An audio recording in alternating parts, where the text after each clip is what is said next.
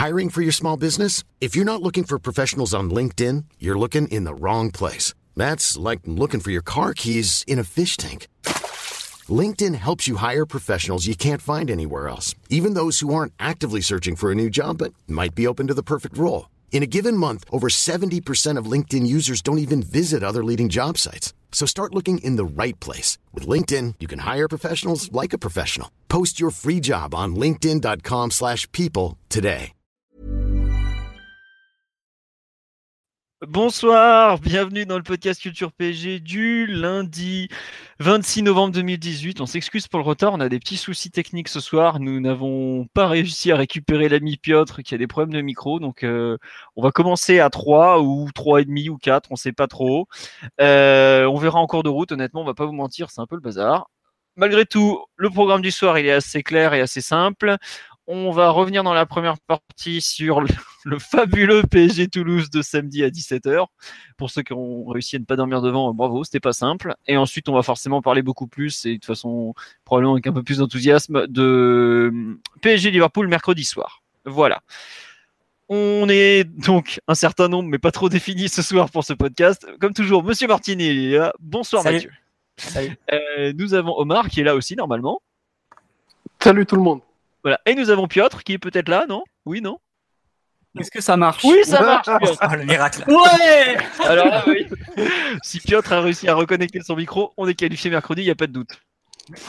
Et vous allez peut-être voir Alexis débarquer parce que j'étais parti chercher en catastrophe et donc peut-être que l'animal à 75-11 va débarquer. Bon, Il est là, il est là. Alexis aussi. Voilà lui. Alexis, tu nous entends, mon grand Oui, oui, je t'entends. Je sais pas Ouais, si- bon. Euh, je suis là. Non, bah écoute, tu feras le podcast avec nous, on le fera à 5 au lieu de le faire à 4, c'est pas très grave, on n'est pas assez après. Euh, Salut Alexis. Bonsoir à tous donc. T'es là, Alexis, c'est bon? Tu nous entends? ouais, ouais, je suis là. Je croyais qu'il fallait que je reparte, mais non. Ah non, non, non, non, bah, si, tu veux, si tu veux commenter un peu le PSG Toulouse, il n'y a pas de souci. Enfin, ou même le PSG Liverpool après, on, euh, on, Ah on est, euh, on est en place là. Bon, Euh, on va attaquer tout de suite. Donc, PSG Toulouse, but de Cavani 1-0 dans les 10 premières minutes, je crois, 9e minute. Victoire, euh, on dira pénible, très peu d'occasions, tout ça. Le, peu- le pouls du match. C'est pour moi, comme tu avais toujours. Bon, alors on va faire clair, c'était nul. Il n'y a pas d'autre mot. Ça a été le. Oh honnêtement, cette année, euh, je sais pas si on a réussi à faire une prestation plus faible que ça. Parce que j'ai beau chercher, à part le PSG Amiens, euh, mais il y avait au moins eu des buts. Mais globalement, euh, une sorte de grand vide de allez, 70 minutes environ. Non, allez, je suis un peu méchant. Il y a euh, 20 minutes en début de seconde période qui sont vaguement exploitables. Enfin, il y a vaguement un semblant d'intention. Mais alors pour le reste, euh, on était encore dans la trêve internationale à fond. Les joueurs ne voulaient pas se blesser parce que tout le monde pensait à Liverpool. L'entraîneur pensait à Liverpool aussi un petit peu. Bref, euh, personne n'avait envie de jouer ce match à part vite fait les Toulousains et je pense qu'ils sont peut-être passés à côté d'un point du match nul qui aurait pu leur revenir s'ils avaient été, s'ils s'étaient peut-être rendu compte un peu plus vite que c'était un tout petit PSG qu'ils avaient en face d'eux. Globalement, une prestation euh, qui je trouve vraiment, il y a beaucoup beaucoup de points communs avec le PSG Amiens d'il y a quelques semaines dans le sens où c'était post-trêve international et en termes de jeu collectif, il y a un néant absolu. euh, Enfin, il y a rien quoi. C'est enfin, on peut prendre le problème dans tous les sens, euh, les absents, pas les absents, mais alors vraiment une rencontre. euh, honnêtement, j'avais, je crois que je- pendant le match, euh, la seconde période, je me suis demandé depuis quand j'avais pas vu un, un match comme ça du samedi à 17h aussi mauvais. Et pour ceux qui se rappellent, il y a très très très longtemps, en janvier 2004, il y avait eu un PSG Lille avec un but du Lillois Tavlaridis contre son camp. Je pense qu'il qu'il avait été à peu près aussi nul dans le sens où il y a, où il y a rien, sauf qu'il n'y avait pas les mêmes joueurs sur le terrain évidemment. Mais donc voilà, une, une rencontre vraiment euh, faible. Ouais, ouais, faible. Voilà. Il n'y a pas. je- Panorama des autres, euh, des autres grands clubs en Europe, Philo. euh, Ah oui. ça n'a pas été la joie. C'est peut-être ce qui nous pousse à être indulgents sur le match du PSG. Après, après c'est vrai que euh, on est dans un contexte où on aimerait avoir des, des matchs références, enfin des matchs qui permettent d'accumuler des, des références ou des, indications sur comment va ton équipe. Et c'est vrai qu'entre le match de Monaco avant la trêve et celui-là, c'est deux matchs complètement oubliés. Et dans notre situation, c'est vrai que c'est enfin, c'est pas dommage parce que c'est difficile à éviter sur une post-trêve comme ça. Mais oui, c'est embêtant d'avoir des matchs comme ça à jeter complètement. Tu peux rien en tirer euh, sur l'évolution même de ton équipe. Et on va jouer face à Liverpool en fait en, jetant la pièce en l'air parce qu'on aura, aura effectué, je pense que 5 matchs d'affilée à, 3 derrière. Et l'équipe qui jouera mercredi euh, aura jamais été rodée. Et, je pense que les joueurs qui vont jouer mercredi vont évoluer ensemble pour la première fois. Il y a de bonnes chances que ce soit le cas euh, en fonction de la compo. Et voilà, c'est vrai qu'après sur ce match de, samedi, je pense même pas que les problèmes étaient tactiques. Il commence à 3 derrière, il passe à 4 euh, rapidement, enfin dès le début de la période, il modifie plusieurs fois son duo de relayeurs, Draxler Di Maria après, après. Rien n'y faisait, enfin c'était pas un match, pas un match à jouer pour le PSG euh, samedi. C'est compréhensible d'un certain, d'un certain côté, mais de l'autre, c'est embêtant dans notre, notre course contre la montre pour être très face à Liverpool et clairement mercredi on ne le sera pas. Ok, excusez-moi, j'ai dû revenir, partir, c'est n'importe quoi ce podcast. Euh, qui veut compléter sur le- l'analyse de Mathieu sur ce- cette rencontre et aussi un peu ce qu'on peut en, en déduire euh, Omar, Alexis, Piotr, qui veut se lancer sur ce... En, en déduire euh, pas grand-chose, comme tu l'as dit. Euh, pour le coup, ouais, je pense que je, je suis assez d'accord avec toi. Pour moi, c'est les, c'est les 90 minutes les plus faibles de la saison euh, qu'on ait vu au parc. Euh, déjà que cette année, on n'a pas été trop gâtés, mais là, je crois qu'on a, on a décroché la timbale. Euh, allez, un bon quart d'heure euh, globalement et après rien ou pas grand-chose, à part un milieu de terrain qui se fait déchirer à chaque fois que tu as une passe verticale. Des défenseurs qui sont d'une sérénité assez douteuse en pas mal d'occasions. Alors, euh, ouais, retour de trêve internationale, euh, toutes les excuses sont bonnes, hein, les, les, les kilomètres parcourus dans des avions, tout ce que tu veux, mais il y a quand même très peu d'exigences euh, autour de ce PSG aujourd'hui pour, pour pouvoir rendre une copie pareille. Et quand bien même mercredi ça se passait mal, on aurait, on aurait l'air fin d'avoir d'avoir tout, euh, tout préservé pour Liverpool et d'avoir un match qui peut être plié euh, très rapidement comme Liverpool sait le faire. Quoi. Et euh, pour aller dans le sens que, que disait Mathieu, ben, on se retrouve au bord du précipice parce que c'est de ça dont il s'agit, au bord d'une d'une catastrophe industrielle comme on n'en a pas connu, avec des repères collectifs inexistants et un, un match qui précède tout ça qui, qui n'existe pas non plus. Quoi. C'est- En gros, perso, j'ai souvenir de, de pratiquement rien de ce qui s'est passé côté PSG samedi et, et je suis pas le seul dans ce, dans ce cas-là. Juste euh, sur le live, on me dit, euh, on est dans le traditionnel match de daube à la façon Laurent Blanc. Et on nous cite effectivement un horrible PSG Montpellier fin 2015. En fait, c'était fin 2014, c'est celui que je pense, le 0-0 là. Juste avant la trêve, où C'était les deux, trois matchs après la défaite au Camp Nou. euh, on Voilà. avait- on avait été horrible pendant quelques semaines, mais c'est vrai que là, euh, ça fait deux matchs post-trêve qui sont euh, vraiment, vraiment compliqués. Alors, c'est pas forcément hasard, mais comme tu dis, euh, Omar, il y a... enfin, c'est dur de se rappeler, ne serait-ce qu'une action, pratiquement, effectivement, des occasions, là, enfin, rien que les. Ouais, j'arrive même pas à me rappeler d'une occasion aujourd'hui qu'on. Alors que c'était il y a trois jours. été bloqué à 4 tirs en 70 minutes, je crois. En- Donc sur euh, 70 minutes au parc, le PSG n'avait fait que 4 tirs samedi. Ouais, bah, euh, L'ampleur de la performance.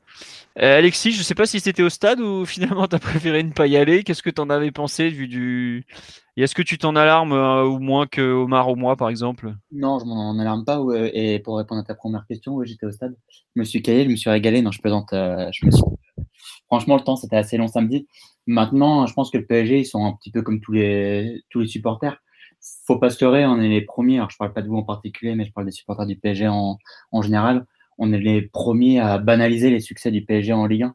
Combien de fois avec euh, le PSG de Laurent Blanc, même d'Emery, euh, tu mettais des râpés et tu disais, mais ouais, mais en Ligue des Champions, euh, en Ligue des Champions, dès qu'on va jouer un gros, on va, on va ramer, c'est pas la même histoire, etc., etc.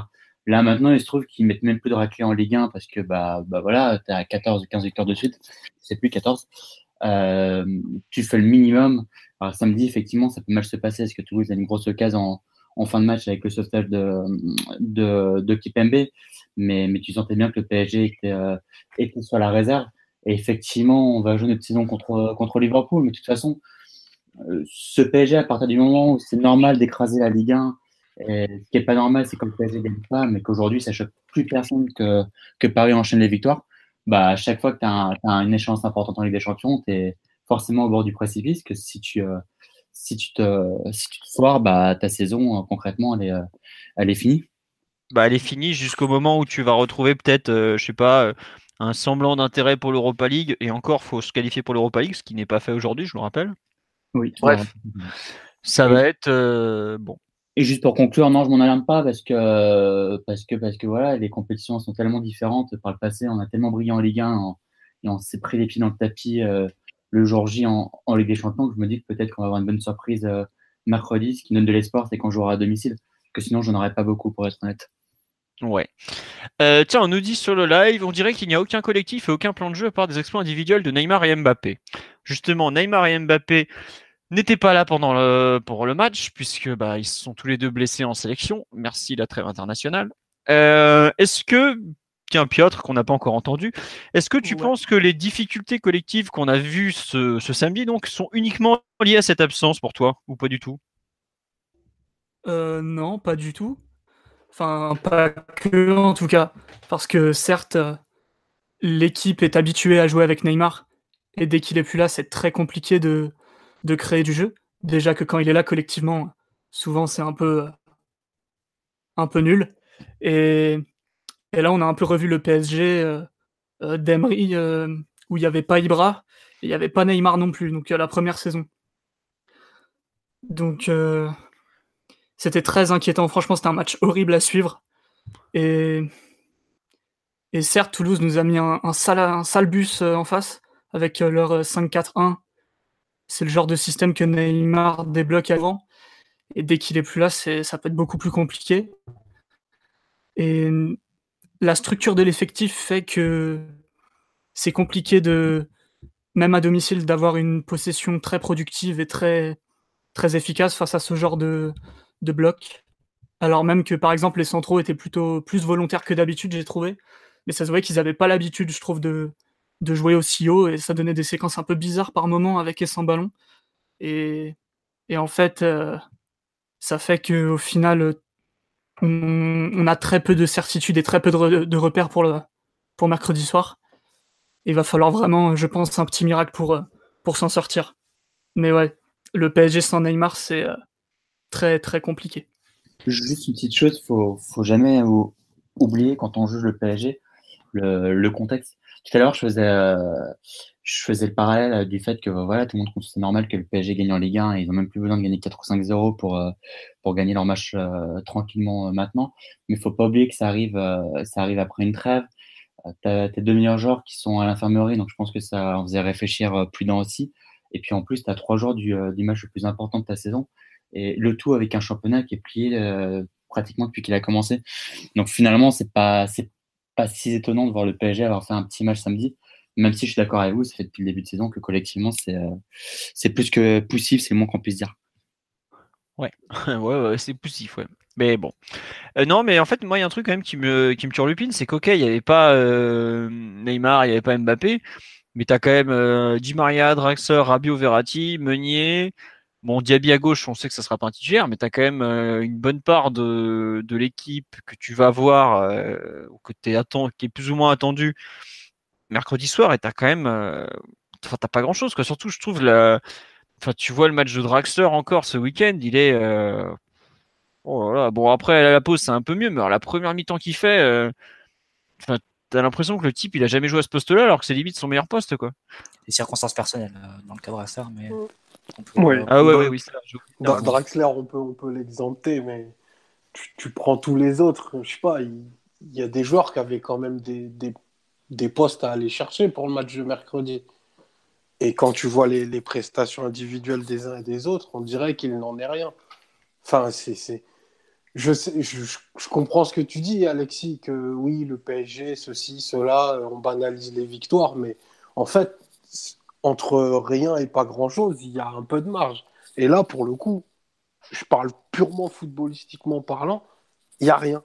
Il n'y a rien. C'est, c'est un match d'un niveau où c'est indéfendable pour des joueurs de, de, cette qualité-là. On parle d'internationaux confirmés, tu vois, qui, ont, qui sont chevronnés, qui ont gagné pour la plupart euh, énormément de trophées. Euh, proposer ça, après trois mois de compétition, c'est dur quand même. Non, mais Omar, si tu veux me faire dire que ce que propose le PSG, c'est très insatisfaisant, la réponse est clairement oui. Et, quand je parle du PSG, je parle aussi, euh, je parle aussi de l'entraîneur, parce que j'ai pas été trop tendre avec ce que proposait Emery au, PSG ces derniers mois. Mais jusqu'à présent, la patte Turol, euh, je l'ai pas vu. Et en, et en Ligue des Champions, c'est pour ça que j'attends lui aussi au tournant euh, mercredi contre les gros. Donc les deux matchs contre Naples et les matchs contre Liverpool, tu prends deux points sur neuf. Et honnêtement, tu méritais euh, pas, beaucoup plus. Maintenant, je crois que le contexte, euh, et j'insiste vraiment là-dessus, même si c'est excuse pas tout, je te rejoins totalement, je crois que le contexte autour du PSG, c'est tellement particulier en Ligue 1. Euh, tu fasses des démonstrations ou pas, c'est malheureux, parce qu'au moins avant, on les faisait les démonstrations. Euh, maintenant, on les fait même plus. Mais finalement, tu peux pas, quoi qu'il arrive, dans les deux sens, tu peux pas en tirer grand-chose. Ça, c'est marrant sur le live. Euh, on nous parle du système de jeu en 3-4-3. Est-ce que c'est une raison des purges qu'on subit depuis deux mois? Bah, on va pas te dire euh, que c'est une raison parce que globalement, on a aussi fait de, bons, voire de très bons matchs, notamment le, PSG Lille. C'était dans ce système-là. Alors après, c'est. T'es passé en 4 en seconde mi-temps contre Toulouse. Hein. Ouais, en plus, on a joué en 4-3-3 à la deuxième période où ça n'a pas été mieux finalement. Non, globalement, euh, tu peux difficilement accuser le système. Non, c'est dans la ligne à peu près de l'année. Le... là où je serais plus tolérant ou plus compréhensif, c'est que toutes les grosses équipes ont eu du mal après, euh, après ce retour de trêve. Il suffit de voir euh, ce qu'a pris le Real sur le terrain de, de Ouais, le Bayern qui se fait remonter à domicile face à du Soldorf. C'est euh, ça peut arriver après ce genre de trêve pour moi. D'autant que là où je me, me différencierais un petit peu d'Omar, c'est que je trouve que l'équipe avait commencé samedi sur un rythme plutôt intéressant et parfois en voulant peut-être se précipiter un peu trop. Enfin, j'ai l'impression que le plan samedi c'était de se mettre rapidement à l'abri de, et de, de marquer 2-3 buts en première mi-temps pour ensuite faire tourner et gérer ensuite. Et j'ai l'impression que parfois c'était un peu contre-productif dans le sens ça donné beaucoup d'imprécision, beaucoup de précipitation, euh, notamment Di Maria Draxler contre Elin qui, qui sont restés plus fixes que, que Neymar d'habitude, mais qui ont perdu beaucoup de ballons dans la densité toulousaine.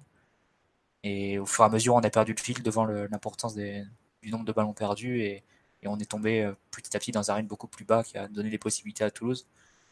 Mais là où c'est plus embêtant et là où on serait moins tolérant, c'est le fait de dire voilà que euh, un match comme ça, ça peut arriver, mais quand tu fais que des matchs comme ça, comme c'est le cas depuis 80%, enfin sur 80% des matchs depuis le début de saison, c'est concrètement que ton équipe elle, elle avance pas beaucoup et elle arrive en, novembre un point, enfin fin novembre même, un point qui est très inquiétant qui fait que le, seul, la seule chose sur laquelle t'appuyer face à Liverpool après-demain, ça sera la, qualité individuelle de tes attaquants, mais qui sont des acquis que tu as dès le début de saison. Tout le reste, il n'y a pas vraiment d'avancée notable euh, depuis le début du championnat. C'est ça qui est, plus embêtant. Au-delà du cas particulier du match qu'on a joué samedi. Ouais, bah c'est ce qu'on nous dit. Euh, le contre-pressing, on le voit vraiment rarement. Bon, après, ouais, même Tourelle a dit que le match était pas bon, mais j'ai l'impression qu'il était limite. Enfin, il était presque satisfait. C'est bon, c'est passé, on va pouvoir penser à autre chose et vraiment au match. Donc, je, je sais pas. Bon, je pense que sur les difficultés collectives, on a un peu fait le tour globalement parce qu'il y a, y a tellement rien que voilà. Euh, est-ce qu'il y a des performances individuelles que vous avez envie de retenir? Bon, j'imagine pas trop en positif, mais en, enfin, on sait jamais. Hein, S'il y a des joueurs qui vous ont plu, des plus ou autres, qui veut se lancer Ah, Omar, vas-y. Le but de Cavani est extraordinaire, vraiment. C'est un des plus beaux qu'il ait je pense, au, PSG. La pureté du geste, la, la finition, c'est, je dirais, le, le seul éclair, euh, éclair positif du match. J'espère que, que ça lui permettra de retrouver de la, de la confiance et de la tranquillité devant le but, parce qu'il il en avait un petit peu besoin. Après, euh, bah, t'as bouffonne comme d'habitude, même si c'est un match où je pense que c'était un match à choper la trêve pour lui, parce qu'il n'a pas eu trop de travail. Euh, après, le reste, honnêtement, c'est. Moi, voir euh, Verratti comme ça, ça rejoint ce que disait euh, Mathieu il y a quelques semaines. Ça me fait presque mal pour le joueur, pour l'avoir vu pendant la trêve internationale et là, le voir courir et, et taper des sprints derrière des passes, des passes en profondeur des attaquants de Toulouse. C'est un peu à contre-emploi. Donc, je sais qu'il ne sera pas optimisé mercredi, mais c'est un, peu, douloureux de le voir comme ça et ça explique aussi pourquoi on a si peu de maîtrise. Euh, après, honnêtement, pour t'avoir dit que j'ai très peu de souvenirs du match, euh, et c'est pas faute de, l'avoir bien regardé. Te parler de performance individuelle, il n'y a rien. S'il n'y a pas de collectif, il n'y a pas d'individualité qui ressortent positivement. Ouais, euh, non, non. Euh, sur vous nous dit Verratti est quand même beaucoup plus utile et décisif dans un 4-3-3. On se prive dans un de son talent dans un 3-4-3. Euh, Cavani, on savait qu'il remarquerait, c'est un marqueur de but.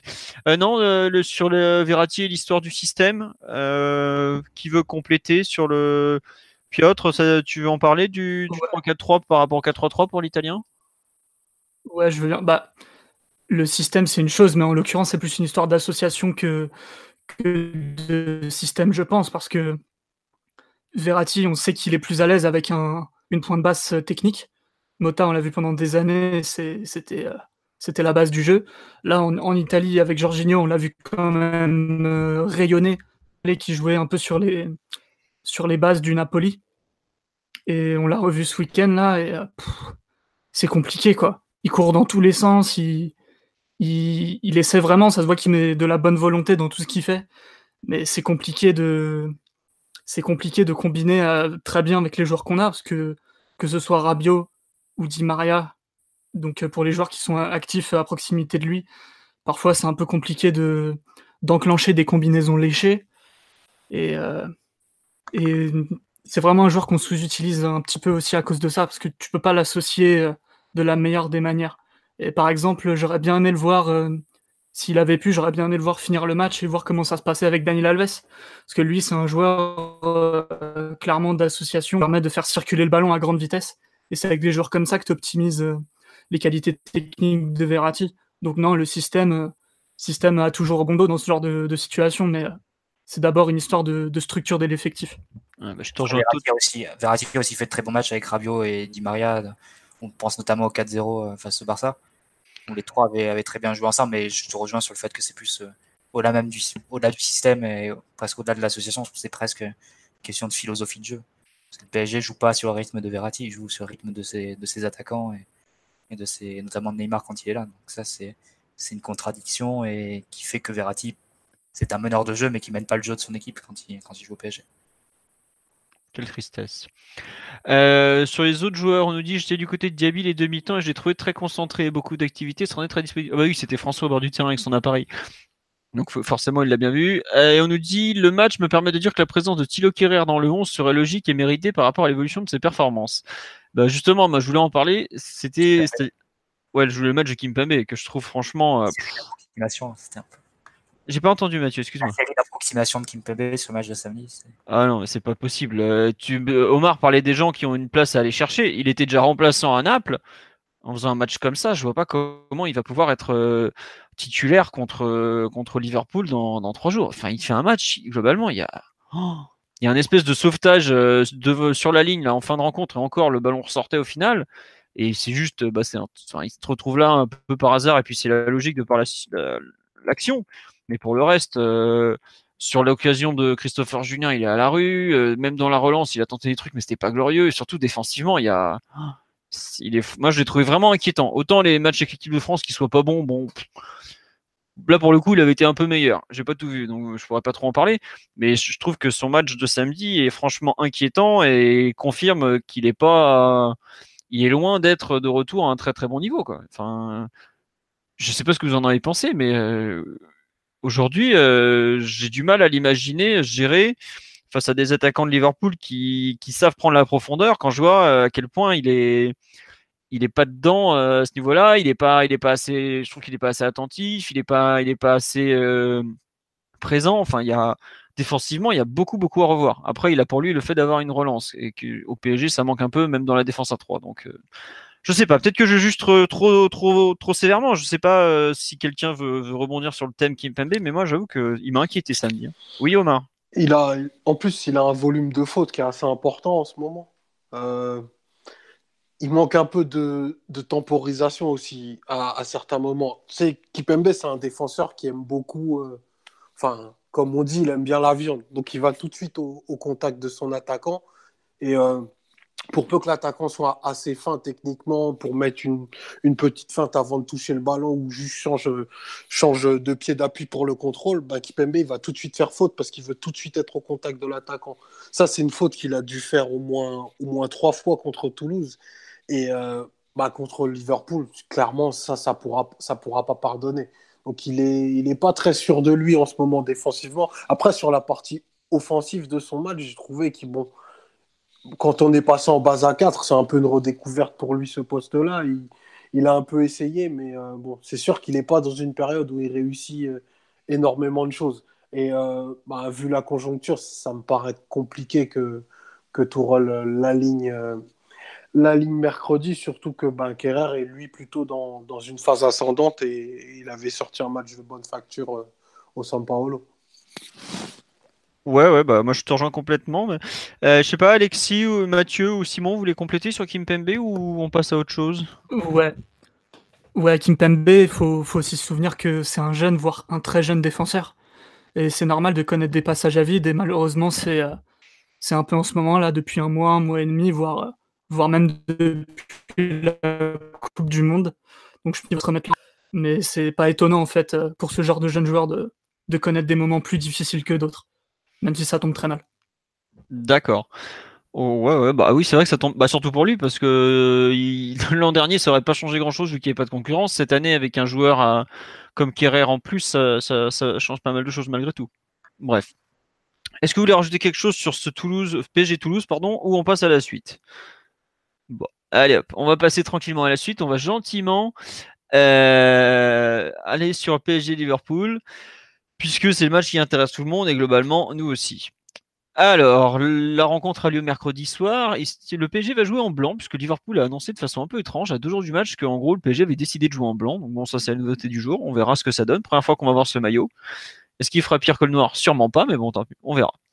Euh, concernant le match de mercredi soir, on va passer, je pense, en revue les compositions d'équipes à attendre des deux côtés. On va commencer euh, côté parisien qui veut se lancer ou je le fais? Bon, je vais commencer, ça sera plus simple. On, va lancer les gens. Donc, euh, dans les buts, ça sera Bouffon puisque bah on avait besoin, si on avait besoin d'une confirmation, la titularisation contre Toulouse euh, samedi a confirmé qu'il allait jouer.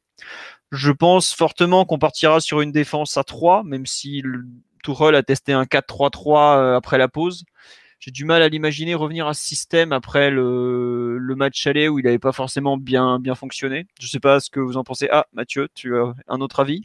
Non, non, du tout. Vas-y. Ah, ah, d'accord. Non, je te vois ouvrir le micro, c'est pour ça. Euh, dans l'axe, ça sera probablement Thiago Silva. Il n'y a pas de raison qu'il joue pas. Puis on a vu qu'à l'aller, il avait été très bon. Euh, à droite, je pense que Marquinhos part quand même plutôt avec de l'avance par rapport aux autres joueurs. Et donc à gauche, il y a ce fameux débat entre Kerrer et Kimpembe. Enfin, pour moi, en tout cas, il y a un débat à ce poste-là. Je vois plutôt Kerrer parce que bah, Kim Pembe, comme on l'a dit, est vraiment pas dans une forme, euh, dans une bonne période, alors que Kerrer a franchement répondu présent ces derniers temps. Euh, je sais pas qui, Mathieu ou un autre, qui tu vois, toi, central gauche, plutôt Kim Pembe, Kerrer finalement? Il y a des arguments un peu pour les deux, euh, pour les deux joueurs. Euh, ce qui pourrait sauver Kimpembe, je pense, c'est son, impact à la relance. Et ça avait été très important. Ça a été l'une des voies pour le match aller euh, à Anfield pour le PSG. On avait beaucoup misé sur la relation entre Kimpembe et Neymar. Et ensuite pour Bernat, pour Bernat bon, ça avait été très improductif. On n'avait pas, on pas créé d'attaque à partir de, ce trio-là. On avait pu au moins garder les ballons et échapper euh, au pressing adverse euh, à partir de cette relation-là. Et on se souvient notamment des déclarations de Tourelle après le match où il disait Je veux surtout éviter des possessions axiales face à Liverpool, je je veux orienter sur les côtés avoir Kimpembe, ça pourrait être, ça pourrait être un facteur qui pourrait aller dans son sens. Après, comme tu l'as dit, Philo, euh, tout le reste, euh, ce qui va de l'état de forme euh, du joueur, la confiance, ouais, la courbe en fait de progression des joueurs, elle semble s'inverser entre entre et Kimpembe. Kerrer qui a aussi pour lui un jeu aérien qui est meilleur que, que Kimpembe, donc voilà, c'est plutôt avantage à l'allemand, mais, mais Kimpembe a quand même des, des atouts à faire valoir, c'est assez ouvert, je dirais. Ça peut aussi dépendre du, joueur qui, qui jouera piston gauche. Bah, euh, écoute. C'est pas pareil que ce soit Bernat ou Di Maria. Donc euh, voilà, ça, tout ça, ça peut alimenter la réflexion de, de Tourelle sur un match comme ça, je pense. Bah justement, donc il y a parmi les postes en balance. Bon, côté droit, est-ce qu'on est tous plus ou moins d'accord que ça sera Meunier de parce que Daniel Alves revient peut-être un peu trop trop tardivement, non? À part si quelqu'un voit Daniel Alves débuter. Non, Meunier. Voilà, je pense qu'on est tous d'accord sur le fait que ça sera Meunier, euh, notamment physique, même si Tourelle a pas fait- totalement fermé la porte à Daniel Alves titulaire. Il a dit, bah ouais, on peut pas dire ce que c'est Daniel Alves. C'est vrai que c'est un joueur en termes de mental qui est à part, mais bon. Reste le milieu de terrain, donc la base à deux, Verratti forcément, puis ensuite Rabiot ou Draxler pour l'accompagner. Enfin, moi je trouve que le match de samedi, on verrait plutôt Rabiot dans le 11 de départ que Draxler. Je sais pas ce que vous en pensez. Je suis d'accord avec toi. D'accord aussi. Je pense Alex, qu'il y a un argument pour Rabiot, c'est qu'on va jouer sans doute avec Cavani, Neymar, Mbappé devant. Donc, euh, on jouait jusqu'à présent avec Di Maria dans le trio offensif. Et Di Maria se repliait comme un milieu de terrain, ce qui pouvait un peu alléger le travail défensif euh, qu'avait effectué Draxler, vu qu'ils étaient sur une ligne de 3 entre Di Maria, Verratti et lui. Là, a priori, on va retomber sur la, M- la MCN, on va retomber sans doute sur, des sur une équipe qui va se déséquilibrer à la perte. Et là, c'est un contexte qui peut vraiment faire mal à Draxler et pour lequel Rabiot, même s'il est très décrié par les supporters, même si, euh, ouais, voilà, à chaque fois, à chaque match, on fait la petite vidéo sur son repli aléatoire, etc. Mais au niveau de l'impact défensif, du duel, de la capacité à gagner ouais, un au physique, il, est- il donne plus de garanties que, que Draxler à ce niveau-là. Peut-être qu'il pourrait aller dans, sa, dans son sens-là. Très bien, ouais, bah moi je te rejoins totalement et je, trouve que le fait que Draxler soit aligné un cran plus haut, alors que si euh, comment il s'appelle, si avait voulu faire jouer Ra- Draxler au milieu de terrain, il avait largement de quoi faire jouer Nkunku un cran plus haut par exemple. D'ailleurs, on voit euh, Nkunku par exemple, il est rentré, euh, il a fait une bonne, enfin il avait de quoi, euh, il avait de quoi faire d'autres choix, je trouve samedi, notamment le fait de ne pas faire jouer Verratti. Je n'ai pas compris pourquoi il l'avait fait jouer, mais bref, je pense que le, le fait que le milieu euh, Rabiot Verratti était aligné est clairement en préparation de ce match contre Liverpool. Alors, on verra ce que ça va donner, parce que globalement, ils n'ont pas beaucoup joué ensemble dans le système à 3 derrière. Faut pas, faut pas l'oublier, ça. Et il reste, enfin, on arrive à la grande question, celle du côté gauche, puisqu'il y a en gros euh, trois possibilités, on va dire.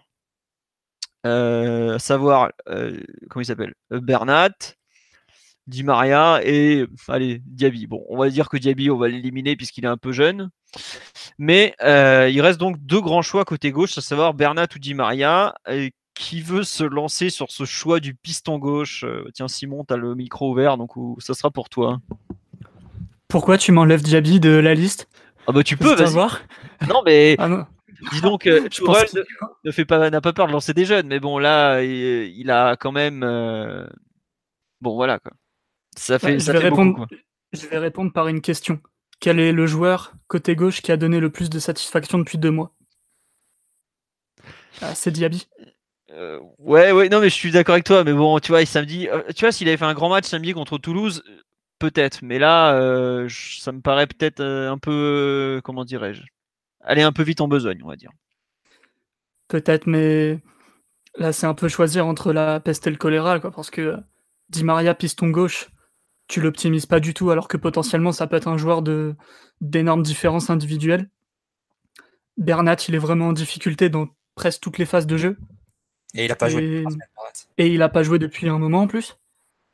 Et puis, il y a Moussa Diaby qui, qui t'offre beaucoup d'énergie, beaucoup de sérieux, très peu d'erreurs, mais ce qui est peut-être un petit peu tendre pour, euh, pour ce genre de joute, mais euh, à un moment donné, euh, il faut un miracle pour gagner ce tour-là, et, et le miracle peut, peut être aussi d'aligner un, un joueur plus, plus jeune que les autres. Donc je sais pas trop, moi je dirais plutôt Diaby, mais, mais je comprendrais que Tourelle le- l'aligne pas, il est tellement jeune et il a tellement peu d'expérience de ce niveau-là. Mais quand tu vois les solutions alternatives, t'as envie de boire de l'eau de Javel quand même. Ne le Tu fais pas passes au quartier quand tu veux, Simon. hein, N'hésite pas. tu seras bien. Avec grand plaisir. Omar, ton avis justement sur, euh, Ah bah, ce je- choix à gauche Je vais militer une fois de plus pour Di Maria piston gauche, en dépit de, de tous les bons arguments que, que Simon vient de dire et que vous aviez dit les, les semaines précédentes. Je vois personne mieux que lui pour une mi- mission de courte durée à ce poste-là, même si, euh, même si c'est pas un joueur très patient, même s'il est capable d'avoir beaucoup de déchets. Euh, Di Maria, dans un bon jour, il peut remplir ce, ce poste-là, euh, apporter de la, qualité de centre aussi dont on, a, dont on fait cruellement défaut, et une capacité de faire des, passes intéressantes dans les, dans les 30 derniers mètres. Donc, euh, ok, c'est un poste à, à, contre, à contre-emploi, mais là, pour le coup, dans le 11, il n'y a, y a que ce poste-là qui se libère. vu que ben, on, sait qu'il ne se passera pas de Cavani et que Mbappé et Cavani sont Mbappé et, Neymar pardon sont, sont, partis pour être aptes et que même s'ils ne l'étaient pas, ben, c'est impossible de ne pas les aligner. Donc ben, on, va voir Di Maria dans cette, dans cette version-là parce que je pense pas qu'on puisse faire un match de, de contrôle. Euh, contre Liverpool. Euh, il va y avoir des phases où, le tempo va être très élevé et bah, ça, c'est c'est quelque chose de, clé pour, euh, pour Di Maria parce que lui, il est très fort quand il y a des mètres à gagner et quand euh, bah, le, match se déstructure. Très bien. Euh, Mathieu, tu as peut-être une autre vision, toi, te connaissant, non? Non, mais moi, j'aime pas. Enfin, moi, le Di Maria que je préfère, c'est celui qui joue entre les lignes et qui est, qui est d'ailleurs plutôt excentré côté droit, mais pas, le Di Maria collé à la ligne. Mais par élimination, j'arriverai aussi à ce nom-là parce que Bernat, ce serait le seul joueur sur le terrain qui n'a pas joué depuis trois semaines en fait. C'est quand même en termes de rythme, ça peut poser, ça peut poser question. Il n'a pas fait la trêve, il n'a pas joué le match face à Monaco euh, avant, avant, le, avant la trêve internationale non plus. Il n'a pas joué ce week-end. Ça peut, euh, ça peut, ça peut poser question. Donc il y a un autre aspect aussi, c'est que Liverpool, on sait que Salah se replie pas sur le côté, sur le côté droit. Donc il y a des, il y a des, il y aura des espaces, il y aurait des espaces à attaquer pour un, pour un joueur comme Di Maria. Et après, comme tu le dis, Omar, si tu, si tu planifies un match euh, un peu fou euh, et sans, sans vraie rigueur tactique, tu sais que Di Maria, ben, dès qu'il est sur le terrain, il peut tirer un coup de arrêté, il peut, peut mettre une frappe de loin. C'est un des joueurs qui peut te faire gagner le match. Donc c'est ce qui me fait penser qu'il qu l'alignera sur un match comme, comme celui de mercredi. Hmm. Tiens, on nous dit euh, on n'a aucune solution qui respecte le football à gauche. Bonsoir les amis.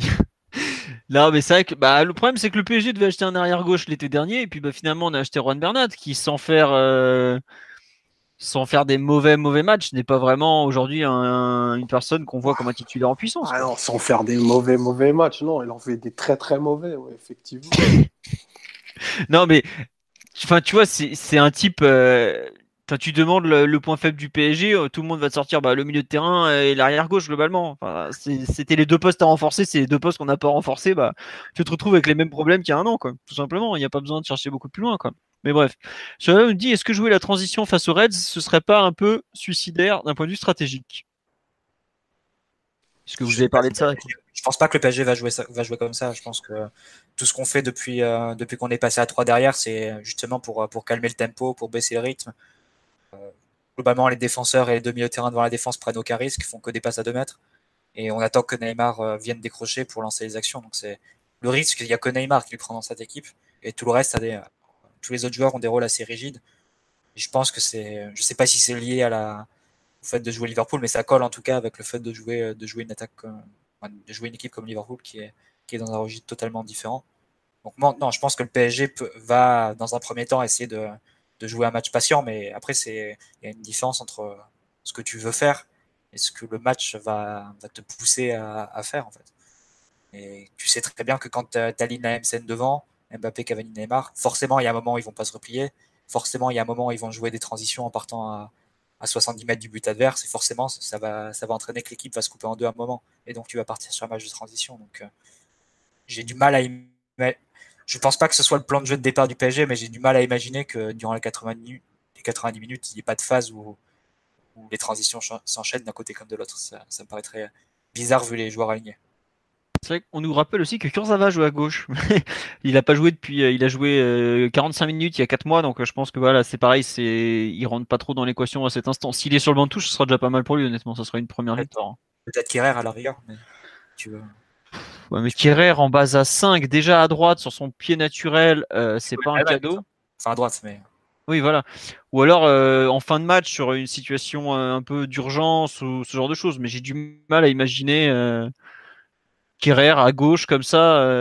on l'a vu à gauche, c'était à Nîmes, c'était pas, il n'avait pas été très à l'aise non plus. Et même si globalement il revendique les deux pieds, c'est pas non plus un, ambidextre naturel. c'est pas Paolo Maldini, quand sans vouloir être méchant avec lui. Hein. Donc bon. Euh, on nous dit ce sera elles, ajouter un autre joueur capable de toucher Neymar dans une zone intéressante, oui, puisque c'est un des problèmes récurrents du PSG, c'est arriver à toucher Neymar haut sur le terrain pour éviter qu'il vienne tout faire au cœur du jeu. Notamment ce qu'on a vu à, Napoli, où bah, évidemment, si le mec il descend, il a plus beaucoup de solutions devant lui et il doit faire des miracles pour créer des occasions. Ah, notre, salut viendra forcément de là. Hein. si on, si on, veut, on veut gagner, il faut absolument qu'on arrive à toucher Neymar dans du côté gauche du terrain dans les 30 derniers mètres. Hein. S'il passe tout le match à, à, devoir décrocher et à faire 70 mètres, euh, enfin, le, ça, ça, risque de mal se finir. Hmm. Ouais, ouais, ouais. Bah écoutez, donc on a fait le point, le point côté gauche. En attaque, on est tous d'accord pour dire que ce sera le trio euh, Mbappé, Neymar, Cavani ou pas? Ou je sais pas, on sait jamais, peut-être qu'un petit choupo-moting des familles va venir s'intégrer à la place de, de nos attaquants. Je, je, ne sais pas, mais bon. Euh, ah, tiens, je sais pas, t'as des infos? Non, non, non, non. Mais, Sur l'état des deux? Bon, tout le monde a l'air de dire qu'ils vont jouer, donc euh, bon, euh, moi honnêtement, bah, j'ai pas sont prêts, il faut qu'ils jouent, puis c'est comme ça. Ah, mais alors moi, je, moi, je vous dis clairement, prêt, pas prêt, j'ai un peu mal, j'ai pas mal, ils jouent. Hein. Franchement, on n'a pas mis 400 patates pour se sortir au premier tour comme des tanches. Hein. c'est le dernier match de Neymar sous nos couleurs en plus. Euh. faut, faut, faire un beau jubilé. C'est ça. Non mais ouais, et puis sérieusement, euh, enfin, s'il joue pas sur le match le plus décisif de l'année depuis euh, 8 mois ou 9 mois, et même s'il se pète après pour 2 mois, c'est pas grave. Euh, même si, pour peu qu'on passe. On n'aura pas besoin d'eux face au Rubin Kazan en février, c'est clair. voilà, ouais. Enfin, je sais pas, pour moi, il y a, même si c'est un peu douteux, Ouais, après, c'est sûr que c'est pas ma santé, hein, je le dis clairement. Mais enfin, pour moi, même si ça souffre un peu, même si ça tire un peu les dents, tout ça, bah, enfin, au bout d'un moment, il n'y a pas de. tous les footballeurs jouent avec des, douleurs. Hein. Là, on est juste à un match. C'est le match tournant de, du projet du PSG, donc. Euh, ouais, voilà. Enfin, douleur ou pas, vous allez aller sur le terrain, les gars. Il y avait, euh, je, il y a je crois que c'était il y a 18 mois par exemple, la finale de la Coupe de la Ligue, celle qu'on gagne 4-1, le super match à Lyon, euh, Cavani il le joue, il a pratiquement une entorse du, genou le type quoi. C'est pas pour, c'est qu'une finale de Coupe de la Ligue en quelque sorte. Là, par, exemple, à David Luiz qui joue depuis 4 ans avec le genou complètement en vrac. C'est, ouais. Voilà, euh, c'est, il n'y a pas le choix, c'est tout. Après, et le pire, c'est que je pense que eux, ils sont complètement prêts, et ils acceptent totalement euh, le risque, parce que euh, c'est des matchs que tu joues pas souvent dans une carrière, parce que c'est aussi pour ça qu'ils, font ce métier-là. Et, quelque part, ils savent que le club attend ça d'eux, et je, je suis pas sûr que ça les choque qu'on leur dise, bah, tu vas jouer si t'as mal ou t'as pas mal. Hein. Enfin, c'est pas la question, quoi. Donc euh, pour moi, il n'y a même pas de question, ça joue. Hein. À part si, évidemment, si au bout de 10 minutes, il dit attendez, ça a repété, oui, tu le sors, tu vas pas le laisser avec une jambe sur le terrain, comme on avait pu voir le Portugal euh, en finale Euro 2016 avec Ronaldo qui a tenté de jouer pendant 5 minutes avec le genou en vrac. Quoi. Mais bon, globalement, il faut, euh, qu'il joue, quoi, tout simplement. On peut savoir comment Neymar a fait pour se remettre en 3 jours d'une lésion des adducteurs? Bah, il avait pas grand chose, et puis bah. On dira que il y, a de la magie dans le football, demandait à Sergio Ramos. Non, mais on sait pas exactement ce qu'il a eu, donc c'est faut pas non plus sur, euh, surinterpréter quoi. Globalement, pas tous logés à la même enseigne euh, devant la science. Est-ce que Philo, tu remets en doute l'efficacité des bouteilles d'eau du docteur Roland? Le, bon, le bon docteur Roland n'est plus là, Alexis. Souviens-toi, c'est le docteur Aumont maintenant qui, qui est là. Il supervise euh, le, le, grand docteur Roland. Le grand docteur et la bouteille d'eau est passé par là, mais bon. Euh, on nous parle du placenta de kangourou au petit déjeuner. Excellent, ça fait faire des bons partout. Mais euh, sinon, on nous dit aussi pourquoi pas Alves à gauche. Mais Alves à gauche, c'est comme Kurzawa. on parle d'un joueur qui revient de 6 mois de blessure, qui n'est pas spécialement un spécialiste du côté gauche, en plus, pour, dans le cas d'Alves, et qui va devoir jouer un match contre une des équipes les plus intenses du continent, qui est Liverpool. Au bout d'un moment, les limites sont, malgré tout physiques et on peut on peut on peut pas se passer outre. Que Neymar ou Mbappé jouent, ils sont dans le rythme de la saison, ça va. Mais Alves, il n'a pas joué un match de 90 minutes depuis plus de 6 mois. Euh, ça doit, ouais, c'est ça. C'est, c'est impossible de lui demander ça. Après, rentrer un quart d'heure, 20 minutes, là, euh, surtout lui, c'est, quand même un peu un, psychopathe en termes de, de jeu et tout. Il est capable. Euh, on parle d'un, d'un mec de 35 ans qui s'est remis d'une rupture des croisés comme un, comme un joueur qui a 10 ans de moins. Hein. donc c'est pas n'importe quoi. Mais au coup d'envoi, ça paraît, ça paraît complètement fou de, d'imaginer ce genre de joueur débuter. Et pareil, à nuit. oui. Il n'y a que le grand Michael Essien de, de la grande époque qui était capable de faire ça. Ça, c'est. Voilà. faut, faut, être, faut avoir du sang de buffle pour être capable.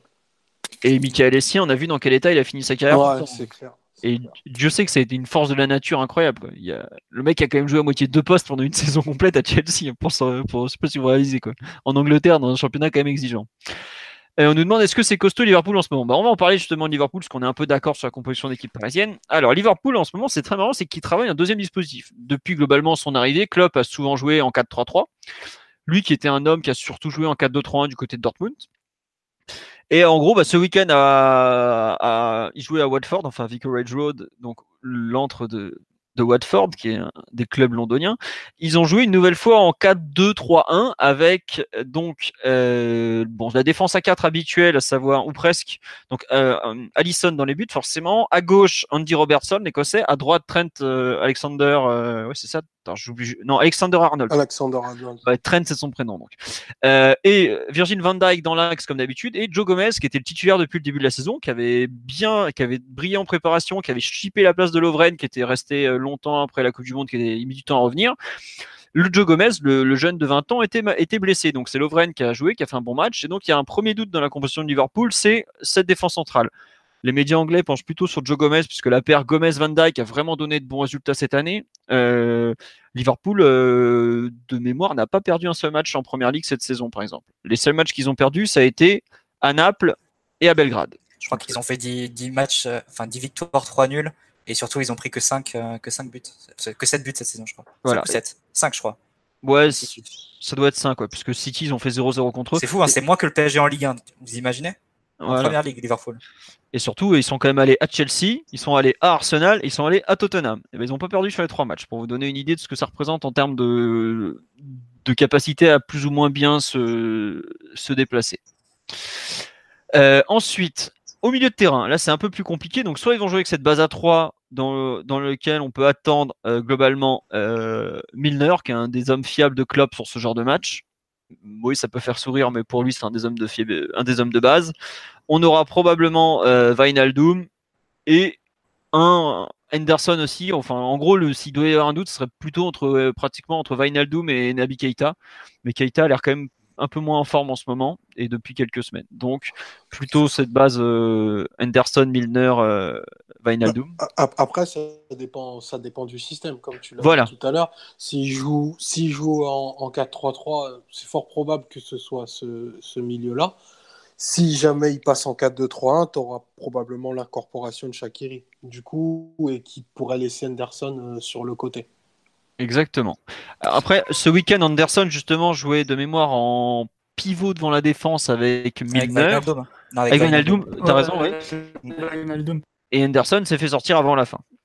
Bravo, belle façon de te mettre en valeur. Non, mais il a été expulsé. Euh, oui, oui, bah c'est ça. Ah il, est sorti avant la fin, mais pas, pas, parce que Klopp l'a sorti, parce que l'arbitre l'a sorti.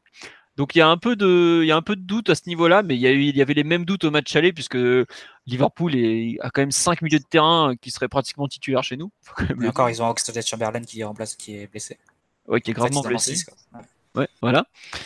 et donc, et il y a dans la Lana qui, reviendra de blessure, mais enfin la Lana, ça fait partie des joueurs qui, peuvent espérer une place dans les 18, mais pas plus. Et tu peux même ils ont, 7, ils ont 7 milieux de terrain et nous on en a 2 au passage. Hein. Et tu peux rajouter Joël Matip qui a souvent joué en 6 à Schalke en plus.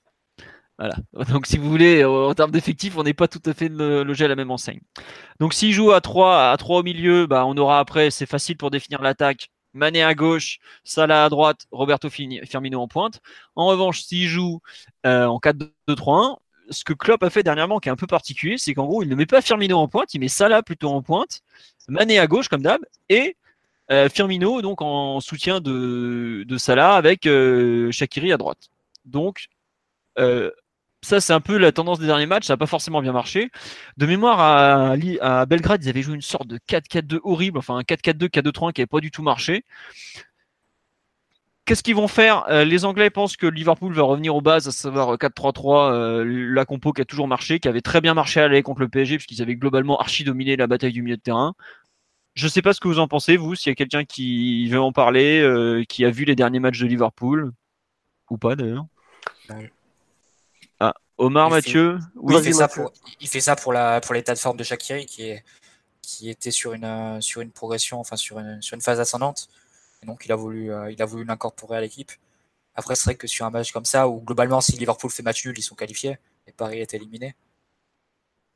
C'est ce serait ce serait téméraire de partir avec quatre attaquants comme ça et de et de pas jouer avec tes trois milieux de terrain et sur une sur une forme qui est, qui est connue et qui est solide et qui a fait ses preuves depuis l'an dernier ce serait, serait un peu particulier. C'est pour ça que j'ai plus tendance à, à penser à un 4-3 du côté de Liverpool. Mais bon, c'est vrai que tous les derniers matchs ont été effectués avec, 4, joueurs offensifs. encore une fois, face à Watford ce week-end. Il faut dire que c'est des matchs un peu particuliers. Par exemple, face à Watford, euh, Javier Garcia, il, a posé un bus comme il faisait à Malaga à l'époque. ils ont eu même pas 30% de possession Watford. Liverpool a fait qu'attaquer. Donc là, peut-être qu'ils pouvaient se permettre de, de, jouer avec quatre offensifs et quatre, joueurs très offensifs.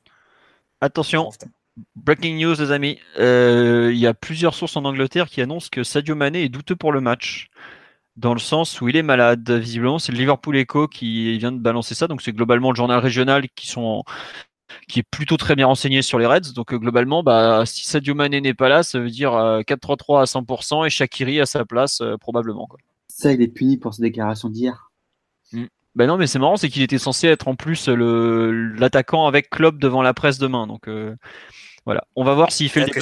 C'est un, contre-bluff pour répondre à Mbappé Neymar.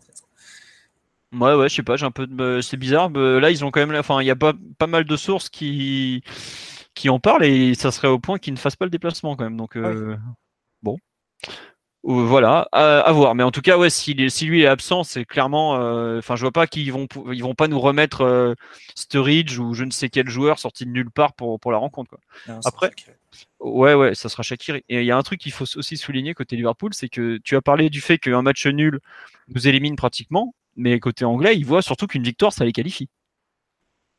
Et ils n'ont pas envie de passer à côté, honnêtement. Tu, eux, ils ont, ils ont aussi gros à gagner sur la rencontre. Tu viens gagner au Parc des Princes, tu es qualifié, ta dernière journée contre le Napoli, tu rien à gérer, tu pas besoin de te prendre la tête avec tous les calculs super compliqués qui traînent.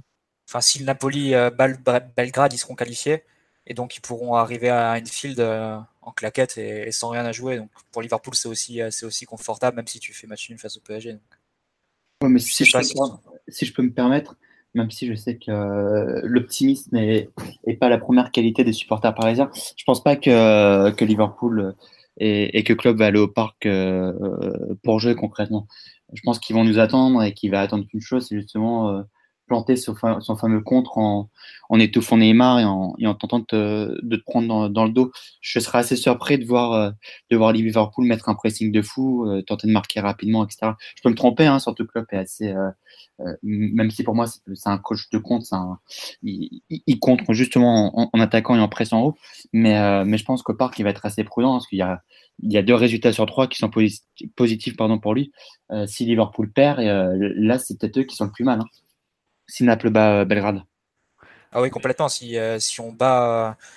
Si Liverpool perd, ils devront battre euh, par plus de 1-0 Napoli. Bah, tu vois, donc c'est pour ça que je, je doute qu'ils viennent la fleur au fusil au parc. Donc je pense qu'en étant hyper, hyper ambitieux dans le jeu. Je pense qu'en, je pense qu'en ayant vu ce qu'on est capable de proposer en Ligue des Champions, je serais club, j'opterais totalement pour l'inverse de ce que tu viens de dire. Au travers de notre propension à faire des erreurs derrière, euh, la forte capacité de Liverpool à, mettre des temps forts et à sanctionner par des buts. Et puis c'est une équipe qui cadre énormément de frappes. Nous, on concède énormément d'occasions. Donc, euh, enfin, je pense qu'ils se disent qu'il y a la place pour venir gagner au parc, quoi. Vraiment. Et, et que, en plus, ça leur faciliterait grandement, grandement la tâche. Et que, de plus, on n'est pas outillé pour, pour faire le jeu et, et Liverpool, pas forcément pour attendre sur des phases hyper longues. Donc, euh, je pense qu'ils vont plutôt ouvrir le match et, et, venir pour gagner. Après... juste, euh, excuse-moi, je te coupe, Philo, je n'ai pas Vas-y, vas-y, vas-y. Vas euh, juste deux points. Paris, mine de rien, tu viens quand même de faire ton meilleur match en Ligue des Champions de la saison, en tout cas à, Naples. Bon, j'enlève le fameux match contre, contre Belgrade. D'autre part, moi, je vois que Liverpool, ils ont perdu à Belgrade et à Naples, donc ils vont, à mon avis, arriver encore plus prudents. Et euh, troisièmement, pour avoir vu les matchs à Chelsea et, Arsenal, j'ai vu une équipe de Liverpool se faire bouger de tous les côtés, qui franchement, dans les deux matchs, euh, s'en sortait pas mal avec le match nul, tu vois. Donc, faut pas oublier que Liverpool à domicile, à l'extérieur, sans être un spécialiste de, de, de l'équipe de club, c'est pas tout à fait la même équipe euh, non plus. Donc, euh, franchement, le match sera à Liverpool, je serais pas très très optimiste. Euh, là, le fait ce soit au parc, je pense que je vais pas dire ça rééquilibre les forces. Pour moi, Liverpool reste reste favori. Mais, euh, mais en tout cas, je pense vraiment qu'un PSG à son meilleur niveau doit battre Liverpool. Bah, vu les ambitions européennes affichées du club, oui, évidemment que tu dois battre Liverpool et puis évidemment que tu as les armes pour le faire. Mais C'est juste que tu vois, la, tu as d'un côté une équipe qui, entre guillemets, s'est déjà trouvée en termes de philosophie de tout. Une équipe comme le PSG qui, qui clairement se cherche. Euh, Omar vient de parler des difficultés dans le jeu placé. Bah, on peut que le rejoindre. Il y a qu'à voir ce week-end contre un 5-4-1. On a dû faire, on a fait 4 frappes en 60 minutes. Ah, puis j'aimerais bien voir aussi le PSG jouer à, à l'Emirates ou à, ou à Stamford Bridge actuellement. tu vois, c'est pas dit qu'on s'en sorte avec les honneurs. Voilà. Et donc c'est pour ça, euh, évidemment que le PSG a des chances, ne serait-ce que sur le talent offensif. Euh, voilà. En plus, malgré tout, les trois, les individualités de Liverpool, que sont Salah, Mané et Firmino, font des saisons un peu moins bonnes que l'an dernier où ils marchaient sur l'eau, notamment Salah. Mais euh, il y a quand même, il y a de quoi faire côté Liverpool. Mais les deux équipes peuvent se craindre hein, parce que le PSG peut craindre le fait de prendre beaucoup de buts, puisqu'on en a quand même pris un au moins à tous les matchs. Euh, voilà.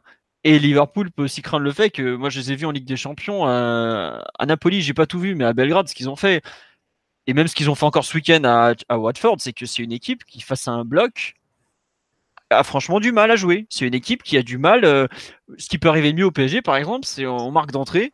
Après, euh, on met un peu les barbelés et puis bah, on joue contre, contre, contre avec les trois de devant.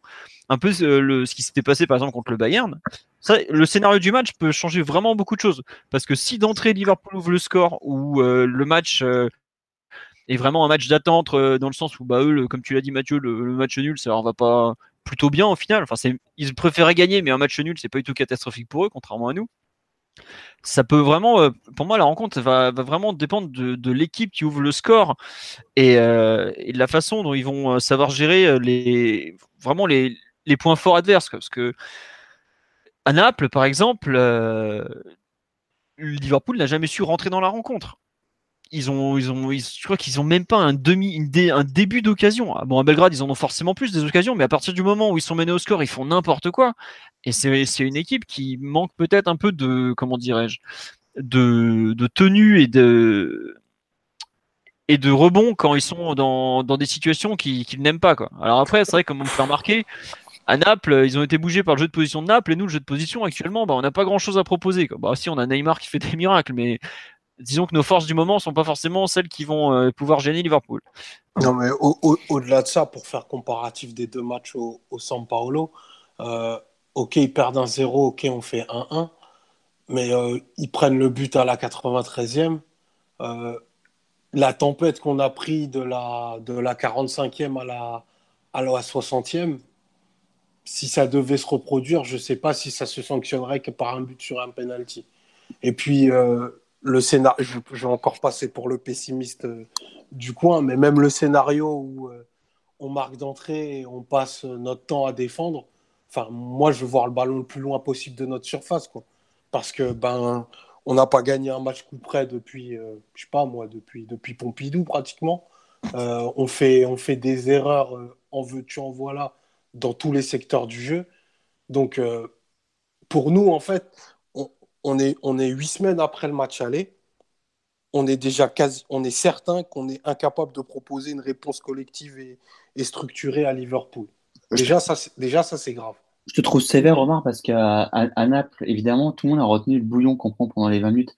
Et encore une fois, ce bouillon, défensivement, on est lamentable pour changer. Mais en, en dehors de ça, et pour avoir revu le match, le PSG, et franchement, je suis pas tendre avec le PSG de, de Terol. Franchement, on fait, un, on fait un, gros match, et si Paris gagne ce match, il n'y a rien à dire, sans parler du penalty oublié pour, pour Bernat, ça c'est un, ça, un fait de jeu. Mais grosso modo, 80% du match, c'est toi qui le maîtrises et, et qui a, qui a le pied sur le ballon hein, à Naples. Ouais, mais tu, tu, en fais quoi? Enfin, voilà. Bah, t'as l'occasion d'Mbappé à la 84e qui doit jamais rater. Euh, Naples en première mi-temps a pratiquement pas euh, d'occasion et tu joues sur un des terrains qui pour le coup est euh, un des plus difficiles d'Europe et ce, depuis des années. Donc euh, honnêtement, je, évidemment que Liverpool a plus de références que nous parce qu'ils ils, sont finalistes en titre de la Ligue des Champions, ils sont renforcés euh, sur leur lécune avec euh, avec Allison, Gomez qui s'est imposé dans l'axe, Keita qui l'a même s'il sera probablement pas titulaire mercredi. Mais je pense que ça reste une équipe qui a quand même pas mal pas mal de failles. Encore une fois, à Liverpool, la, musique serait différente, mais mais au parc, surtout pour le coup, c'est vraiment une vraie finale pour Paris. Euh, je pense qu'on a quand même je suis pas convaincu que Liverpool va arriver si serein que ça au, parc. là où Non, non, dans le sens d'Alexis, de, d'Alexis, pardon, Omar, c'est le match que Naples a fait face à Liverpool. C'était un match qui est dans la même veine que celui que Paris a fait, a fait à Naples, c'est-à-dire une possession qui aboutissait pas toujours à des, des grandes occasions, mais qui au moins élo- éloignait le pressing adverse, prenait pas beaucoup de risques, mais qui, euh, qui au moins permettait de désactiver euh, ce qui fait la force de, de Liverpool, c'est-à-dire quand ils te mettent sous pression, qui te, qui te bloquent sur un côté et qui récupèrent la balle et qui ensuite ils partent à toute vitesse en transition. Ça, c'est un style de jeu que Paris a en, place depuis, euh, depuis le passage à la défense à 3. Vraiment une possession. euh, enfin, ça, a été, euh, ça a été vu comme un défaut et ça allait pour ouvrir des blocs. Mais face à Liverpool, ça peut être un atout d'avoir une possession très peu risquée, assez sûre. Là, pour le coup, on aura trois défenseurs et deux milieux de terrain pour protéger, pour se protéger avec le ballon. Ça, ça, peut, ça peut être un atout et ça peut être un style de jeu qui peut, qui peut convenir face à, face à ce Liverpool-là pour les empêcher d'avoir beaucoup de courses et beaucoup de d'augmenter le rythme. Après, c'est vrai que de tenir sur 90 minutes comme l'avait fait le Naples, comme avait fait le Napoli, et euh, surtout avec un crescendo comme avait fait le Napoli, c'est-à-dire qu'ils étaient, ils avaient été de plus en plus dangereux au fur et à mesure que la rencontre avançait. Ça, c'est plus difficile à imaginer de la part du PSG. Et il y a un autre point, c'est vrai qu'on on n'est pas, on le soulève pas assez, je pense. On parle beaucoup technique, tactique, mais au niveau psychologique, je pense que c'est un match qui est très, qui est très particulier à jouer pour le PSG parce que soit tu gagnes et à ce moment-là, tu as toutes les chances de te qualifier et même de finir premier. Ce qui, au vu des, deuxièmes de groupe de la Ligue des Champions, serait un peu la voie royale pour, euh, pour les quarts de finale. Et si tu le gagnes pas, c'est quasiment la Ligue Europa assurée et un échec, enfin une catastrophe industrielle incroyable. Quand on est comme ça, un match à tout tour, enfin tout ou rien, c'est pas forcément le type de, de scénario qui, ne, qui nous va bien sur le plan psychologique. Donc, on a tendance à se mettre beaucoup de pression et à y a passé euh, au travers de ce genre d'événements. C'est ce qui fait que sur un match Mathieu. comme ça. Ouais. C'est aussi pour ça qu'on est allé chercher des joueurs comme euh, Neymar et même j'aurais envie de rajouter Mbappé euh, ou Buffon. C'est que c'est pour ce genre de match qu'ils sont là. C'est pour justement tirer les autres vers le haut. Parce que, enfin, j'ai pas envie de le dire, mais des, des remontadés euh, de, de Barcelone, il reste encore pas mal dans l'équipe de départ. Et ceux-là, on sait que quelque part, euh, il y a un peu de d'eux qui est mort euh, du côté du Camp Nou euh, quand Sergi Roberto s'est envolé. Mais les autres, c'est les recrues, c'est ceux qui sont arrivés depuis qui doivent les tirer vers le haut. Et je, je sais pas si c'est si simple comme ça, juste d'un apport d'un joueur par-ci, d'un joueur par-là. Par exemple, on l'a vu, on l'a vu à l'aller. Le PSG, c'est une équipe qui fluctue beaucoup quand, euh, ça rejoint ce que disait Omar, mais qui fluctue beaucoup quand elle est dans ses 30 mètres et quand l'adversaire a la balle. Et même face à un Liverpool qui est pas une équipe qui est, c'est pas des foot de guerre sur attaque placée. Bah, ils ont réussi à, passer de 0-0 à 2-0 euh, à l'aller dans une période où le PSG semblait plutôt bien contrôler le match et où ils n'étaient pas vraiment dangereux. Et pourtant, sur un centre où tu es en supériorité dans la, surface, bah, tu prends un but. Et après, tu fais une erreur dans ta surface alors que tu es là aussi en supériorité.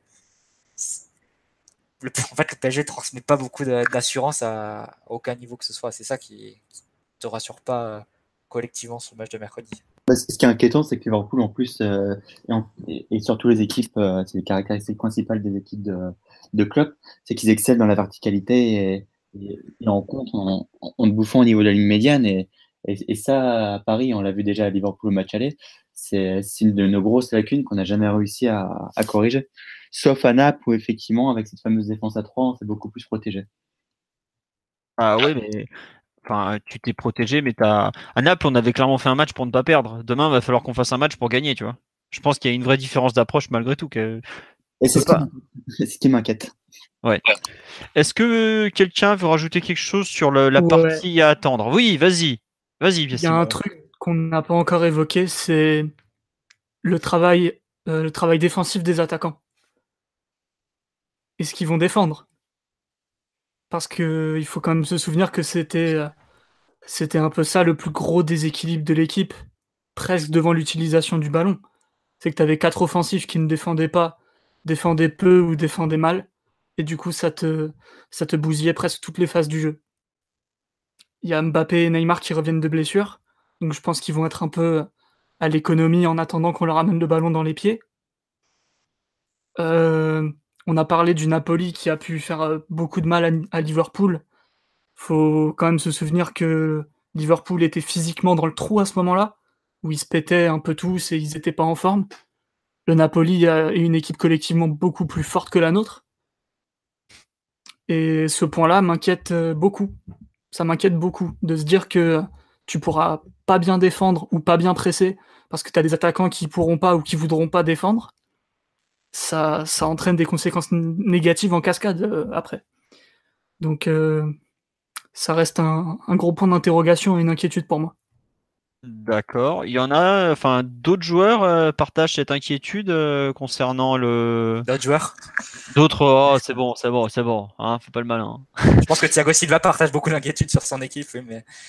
mais non, non, mais. Non, mais c'est vrai que Piotr a totalement raison, et c'est vrai que c'est ce qui peut t'emmener dans un jeu, dans, un, dans une succession de transitions, comme on l'avait vu notamment sur la deuxième mi-temps à l'aller.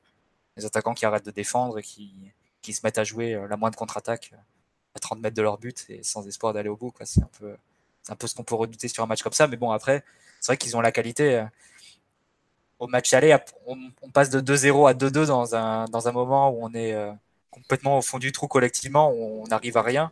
On se prend même la marée. Et sur la pure qualité de tes attaquants, euh, tu es toujours à portée, de la victoire. Hein. C'est quelque chose. C'est une chance quand même. C'est une chance. Franchement, pour moi, c'est le symbole de la misère. Franchement, vraiment. En, être réduit qu'à ça, aussi immense soit le talent de, Neymar et Mbappé, se dire, euh, comme tu disais tout à l'heure, ben, on va jeter la pièce en l'air en espérant qu'on soit en vie et qu'ils fassent un exploit chacun pour gagner un match de Ligue des Champions. Mais c'est tellement peu. C'est tellement peu.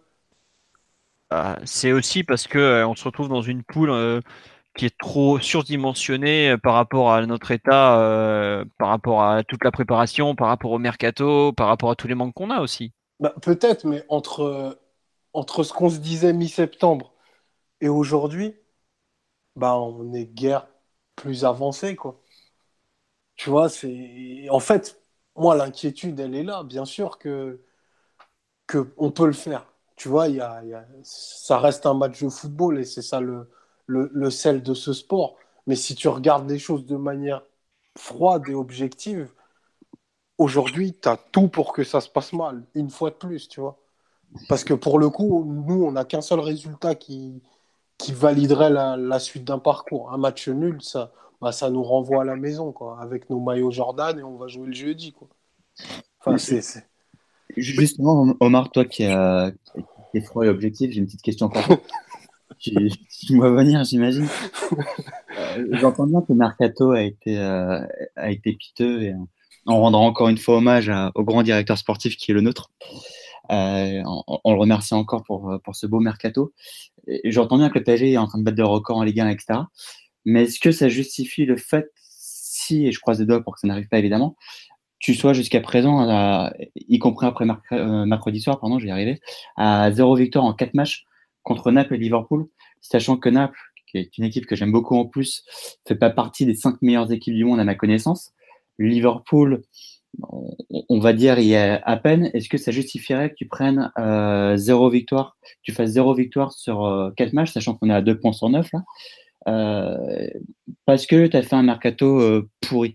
Est-ce qu'on peut pas, là où je veux en venir, c'est que voilà, c'est qu'à un moment, vois, on a assez de sur, sur, sur pour ne pas être obligé de, de protéger euh, à, à, longueur de temps. Quand on a l'impression que parce qu'il n'a pas eu son 6 et qu'il y a un mercato absolument catastrophique, ce qui est absolument le cas, ça doit justifier le fait qu'en Ligue des Champions, on finisse derrière Liverpool et Naples. Et parfois, j'ai l'impression que Liverpool et Naples, c'est comme si on était tombé dans le groupe du, euh, de Manchester City et, du Real, même si évidemment, c'est pas loin d'être le groupe de la mort. Mais je suis désolé, si tu te fais sortir euh, mercredi, ça veut dire que tu fais zéro victoire en quatre matchs contre Liverpool et Naples. Euh, Torol. Et j'espère que ce ne sera pas le cas évidemment mercredi, mais il aura une grosse part de responsabilité aussi. Hein. Bah, ils auront tous une part de responsabilité, Alexis. Enfin, euh, si le PSG est éliminé ou genre perd ou ne passe pas cette poule, enfin, ça va brasser au forcément dans le club hein. et pas et pas que chez les joueurs ou voilà. Côté dirigeants, certains transpirent et encore heureux. Enfin, on peut pas, peut pas les mesurer les implications que ça aurait sur le projet du PSG, le, gouffre en termes de, de revenus, d'image, de prestige peut-être d'ambiance au sein du vestiaire même. Ah bah... tu, peux imaginer, enfin, tu peux imaginer que ce soit bien pire que la remontada au final. Franchement, t'imagines, euh, en disant ça, on a l'impression que le PSG a gagné 10 Coupes d'Europe dans sa vie, ce qui est absolument pas le cas. Mais t'imagines la gueule que ça aurait euh, si on gagne une Coupe d'Europe à la, fin de saison euh, avec Neymar et Mbappé qui lèvent l'Europa League. Mais, enfin, pour l'instant, on n'en est pas là, mais effectivement, il y a beaucoup de. Non, mais le cas, c'est que l'Europa League, ce serait une catastrophe parce que Marseille, tu es allé en finale l'an dernier, Lyon est allé en demi-finale euh, la saison d'avant, donc tu es, condamné à la gagner en fait. Et sinon, tu. Et même si tu la gagnes, tout le monde va se foutre de ta gueule parce qu'on va dire, ouais, ils ont joué l'Europa League avec Neymar et Mbappé, 500 millions. T'as tout à y perdre, quoi, à jouer. Vous vous rendez compte qu'avec ce qu'on propose footballistiquement parlant, atteindre le dernier carré de l'Europa League, c'est- vraiment pas certain. Enfin, je regarde les clubs qui sont engagés dans cette compétition. Il y a le Slavia Prague, il y a, il y a le Spartak Moscou, et il y a le euh, Sarpsborg. Le Arsenal d'Emery aussi. euh, 08 D'accord, mais, à un moment, tu vas peut-être Krasnodar. croiser- tu, tu vas peut-être croiser Arsenal et Chelsea hein, qui comptent. Ah non, non, non, Omar, le, le coup de massue, ça serait Arsenal PSG et on se sortir par Emery. Ah bah, le, qui célèbre au parc. Non, mais ouais, enfin, plus sérieusement, pour revenir un peu sur le match, euh, c'est. Oui, il y a- et- enfin, on en rigole sur la suite, mais c'est clairement un match qui est un tournant de la saison et dont les conséquences sportives sont graves, mais économiques encore plus, parce que l'Europa League, en termes de revenus, c'est très, très, très, très loin de la Ligue des Champions et ça va pas se. C'est pas un. Enfin, j'ai pas enfin, je, je sais pas si tout le monde, enfin, j'espère que tout le monde au sein des joueurs, du club et tout, se rendre compte de ce que ça représente et à quel point il est nécessaire de se, de se mettre, mais plus bactère, quoi. Enfin, je vous dis honnêtement, s'ils refont le même match que PSG Real Madrid euh, en mode ah, il y a les fumigènes, on n'a pas vu, je sais pas quoi, bref, les conneries habituelles, quoi, on les connaît, les excuses, hein.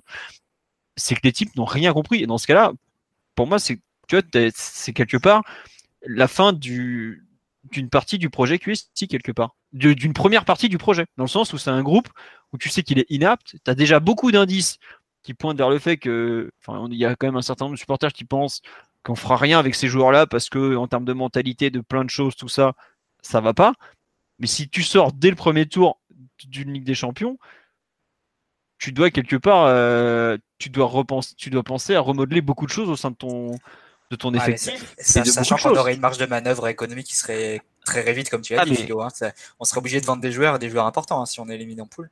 Oui, à part oui, que si le TAS nous donne euh, miraculeusement raison et que d'un coup le fair play financier, euh, l'ombre, se- le spectre du fair play financier s'éloigne, euh, on, serait dans une, on serait dans une vraie crise économique si on était éliminé euh, mercredi. Voilà, et c'est pour ça j'espère que les joueurs se rendent bien compte qu'il n'est pas question de faire un PSG Real Madrid bis, un City PSG bis ou, ou un truc pourri du genre. Quoi. Alors ok, on a des manques collectifs, mais tu es face à une équipe qui a, enfin plutôt tu vas être face à un club qui a prouvé dans son histoire que c'est rarement que, enfin que je- que la meilleure équipe ne gagne pas forcément toujours parce qu'ils ont gagné, enfin ils ont renversé des situations irréelles plus d'une fois et c'est un club qui globalement a défié l'irrationnel un nombre de fois. peut-être le, le club qui a réussi le plus d'exploits du football mondial ou pas loin.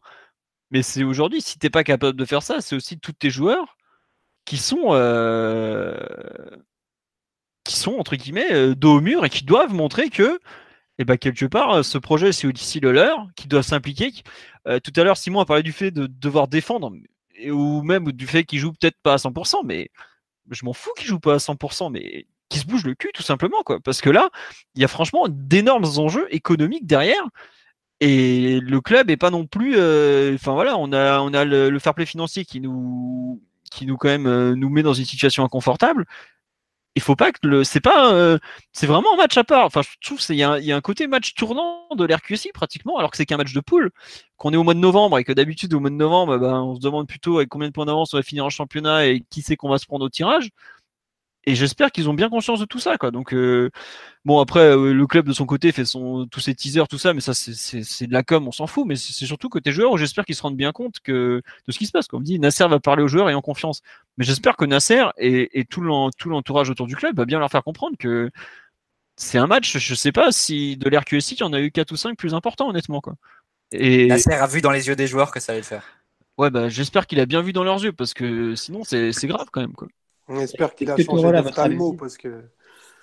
Est-ce que Tourelle, à votre avis, va prévenir Emery euh, comme Emery avait fait euh, avec Nasser pour le retour à Barcelone?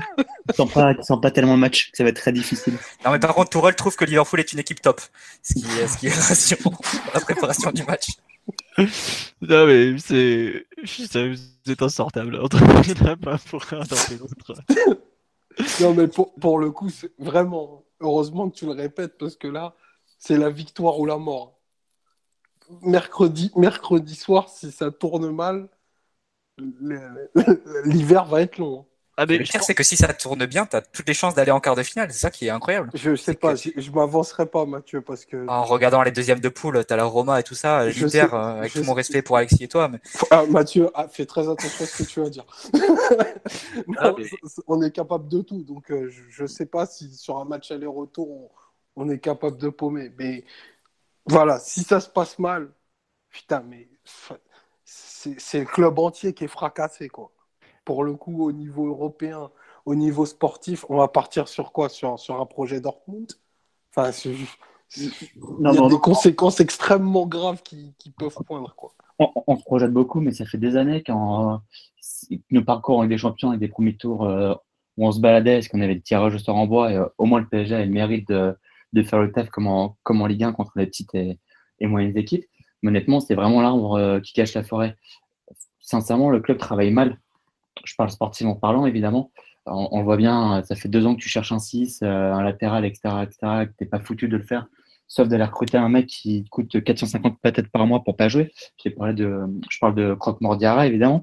Euh, donc voilà, ça serait finalement ce serait un mal pour rien, parce que s'il faut une catastrophe industrielle pour que je parle du propriétaire là, prenne conscience que son club bah, voilà, pourrait être beaucoup moins que ce qu'il aurait dû faire depuis 2-3 euh, ans, franchement, c'est moins qu'on puisse dire indépendamment de toutes les contraintes de cette arnaque du, euh, du, euh, du fair play financier, bon, bah voilà, ça, ça peut aussi être un, un, mal pour un bien, alors que si tu passes, bah, peut-être que ça va être encore pour reculer, pour, pour, pour mieux sauter. Ouais, pour mieux sauter, pour le coup, pour mal sauter en fait.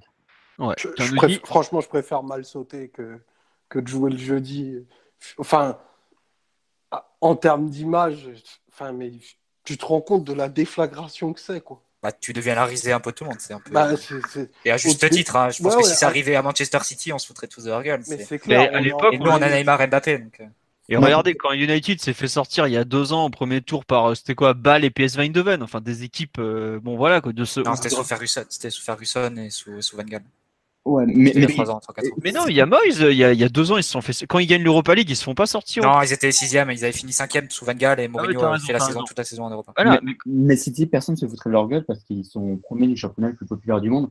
C'est ça le rêve du PSG. Nous, on serait, en, on serait leader de première ligue, on serait pas à attendre ce match contre Liverpool. Évidemment, on serait inquiet, on serait impatient, il y aurait beaucoup d'excitation, etc. Parce qu'avec des champions, euh, euh, c'est le nerf de la guerre. Mais il n'empêche que ce qui fait beaucoup de mal au PSG, c'est que la Ligue 1, elle vaut rien les supporters du PSG, on est les premiers à la banaliser.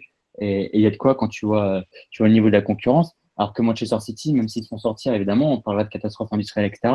Mais franchement, en un mois, ce serait oublié. Parce que les gars, ils, ils auraient 10 points d'avance avec un concurrent euh, Liverpool, euh, euh, Tottenham, Arsenal, tout ça. Quoi. Bref. Bon, euh, écoutez, je pense qu'on a fait le tour sur cet avant-match, euh, puisqu'on nous dit est-ce que vous avez conscience que les joueurs en ont strictement rien à foutre des enjeux économiques pour la plupart d'entre eux? Je, je ne sais pas. J'espère que non, en tout cas. Et puis, bah, je pense que la réponse viendra du match de, mercredi soir, tout simplement. Peut-être, mais on peut compter sur, sur l'orgueil au moins. Ouais, voilà. Ok, ils s'en foutent du PNL du club, mais franchement, l'orgueil et, et, cette propension à être ridicule à chaque fois que c'est un match important en, en Europe, j'espère que les joueurs en ont marre et que, en tout cas, nous, en tant que supporters, on, en a ras le cul d'être ridicule tous les, tous les mardis, tous les mercredis, et il est temps qu'il le fasse ce grand soir. Quoi. Mais c'est important que tu signales ça, Omar, parce que pour un joueur comme Neymar, par exemple, t'imagines, il avait la décision qu'il a prise en quittant le Barça pour devenir le leader de son équipe, et le résultat, ce serait de sa prise de risque, ce serait huitième de finale et élimination en poule.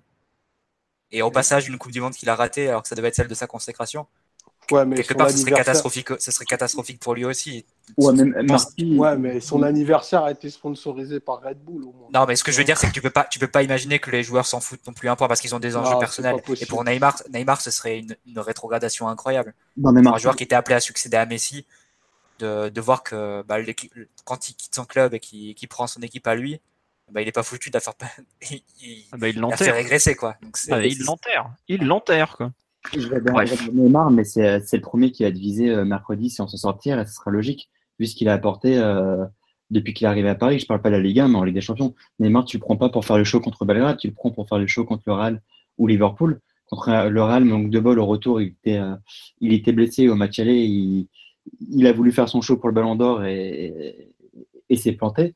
Euh, à Liverpool au match aller, le manque en plusieurs, c'était pas fabuleux et défensivement, c'est même lamentable. Si Neymar il, se plante mercredi, il pourra s'en prendre qu'à lui-même. Hein. Ouais, moi je suis totalement d'accord avec Neymar, ça. Il fait ce qu'il peut aussi. Hein. Oui, il fait ce qu'il peut, mais bon. Euh, tu mets Fernando Alonso dans une deux chevaux, il va pas gagner. Bah surtout qu'il a pris sa retraite, alors bon. En plus. en plus. non, mais là, on part un peu dans tous les sens. Donc, euh, c'est, on verra un peu mercredi soir. On fera forcément. On espère faire un podcast joyeux de débrief ou un funeste dans lequel euh, Maître Omar nous sortira des, phrases de légende. Mais bon, bah voilà à peu près où on en est. On verra demain les conférences de presse euh, et la, suite. Je, vous propose, bon, on va conclure un peu parce que bah, malgré tout, on va parler d'autres choses. On va parler. Bah, le seul projet du PSG qui avance vraiment, celui du PSG euh, il y a lui aussi perdu euh, ce, samedi son premier match de Ligue des Champions de la saison, vous voyez. Donc euh, même ceux qui sont bien gérés ont du mal des fois. défaite 33-32 à Zeguet, donc bah voilà, c'était le match le plus difficile du premier tour globalement. Petite défaite d'un but, mais bon, le PSG est quand même largement en tête encore de sa poule et ça devrait le faire. Les féminines se sont imposées 2-1 à Rodez dans un match où elles ont failli, failli, failli perdre parce qu'elles elles étaient menées 1-0 à la pause. Euh, sur un penalty qu'elles auraient d'ailleurs largement pu éviter. Et puis bah euh, il y a eu euh, non d'ailleurs c'est pas un penalty. Si si si un penalty pardon. Et par contre le PSG égalise et marque ensuite sur deux penalties. Katoto qui égalise après une main dans la surface à un quart d'heure de la fin et dans les arrêts de jeu ou non juste avant les arrêts de jeu. nouvelle main dans la surface, deuxième penalty, deuxième but, donc victoire 2-1 et donc la la course au titre toujours d'actualité puisque bah, le PSG, après avoir fait match nul contre l'OL pendant la trêve internationale, est toujours à deux points derrière. Voilà. Donc en gros, euh, ça, continue.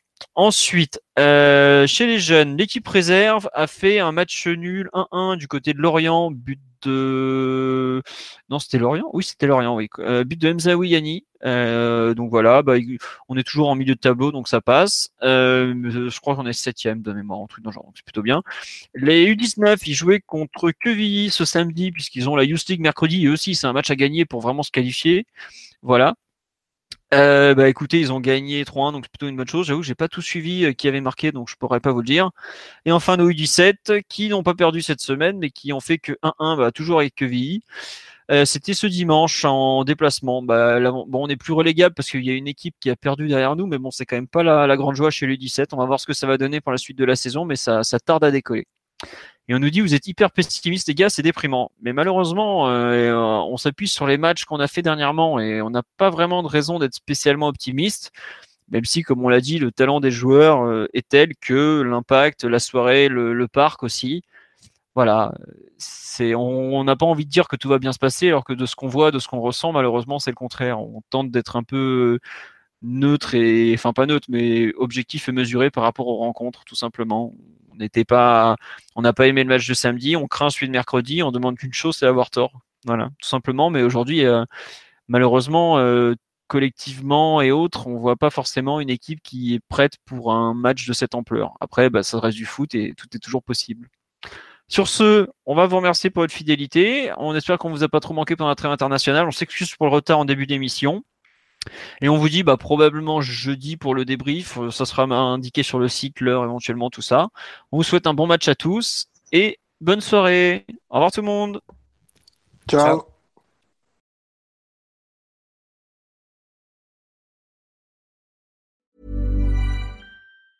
Want truly hydrated skin? Midosia's Body Care Breakthrough Hyaluronic Body Serum. It's clinically proven to increase hydration by 161%. It's lightweight, fast absorbing, and delivers 24 hours of hydration for silky smooth skin without any sticky afterfeel.